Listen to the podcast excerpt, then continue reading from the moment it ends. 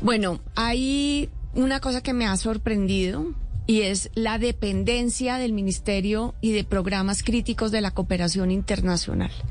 O sea, se ha relegado por muchos años al sector ambiental y lo voy a decir un poco crudamente, a ser un notario de los sectores productivos.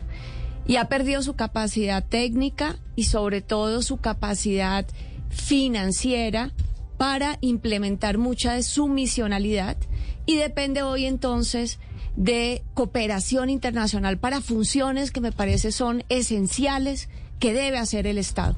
Por ejemplo, la red de seguimiento de carbono y clima de los bosques está dependiendo hoy de cooperación internacional. Eso debe ser algo que el IDEAM mantenga y el Estado financie y que sea una fortaleza eh, del Estado. ¿Quién, hay una financia, alerta. ¿Quién financia eso? Hay toda una, serie de cooperantes internacionales que están trabajando el tema de deforestación, que además agradecemos ese trabajo y están generando esas capacidades, pero entonces si no hay presupuesto eh, anual público, yo creo que hay ciertas funciones del Estado que deben estar garantizadas porque son eh, fundamentales de lo que hace el Estado. Por ejemplo, parques nacionales el estado que encontramos, esto, eh, esto es información recibida del Sindicato de Parques Nacionales, funcionarios que tienen que estar en los sitios más extremos ambientalmente más alejados, poniendo en riesgo su vida porque muchas son zonas de conflicto, sin apoyo logístico, sin uniformes adecuados para los climas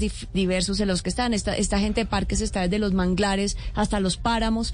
Me parece que si tenemos 34 millones de hectáreas, en parques nacionales que son como, me gusta el nombre que le puso el, gobierno anterior al mm. programa Herencia Colombia, realmente es la herencia de este país, es, es su fortaleza crítica, pues nosotros deberíamos tener desde lo público una capacidad de manejo y gobernanza de esos parques nacionales. Y usted, su tesis, ministra, es que está sorprendida con esa dependencia de afuera porque eso nos quita un poquito de soberanía, si le entiendo bien. Yo creo que nos quita soberanía y también nos quita capacidad del Estado que debería ser permanente. Eh, por ejemplo, imagínese usted que nuestra red meteorológica de manejo del clima dependiera de recursos internacionales. Eso es una función básica en tiempos de cambio climático que debe dar el Estado. Tenemos alertas de la situación de la red meteorológica del IDEAM.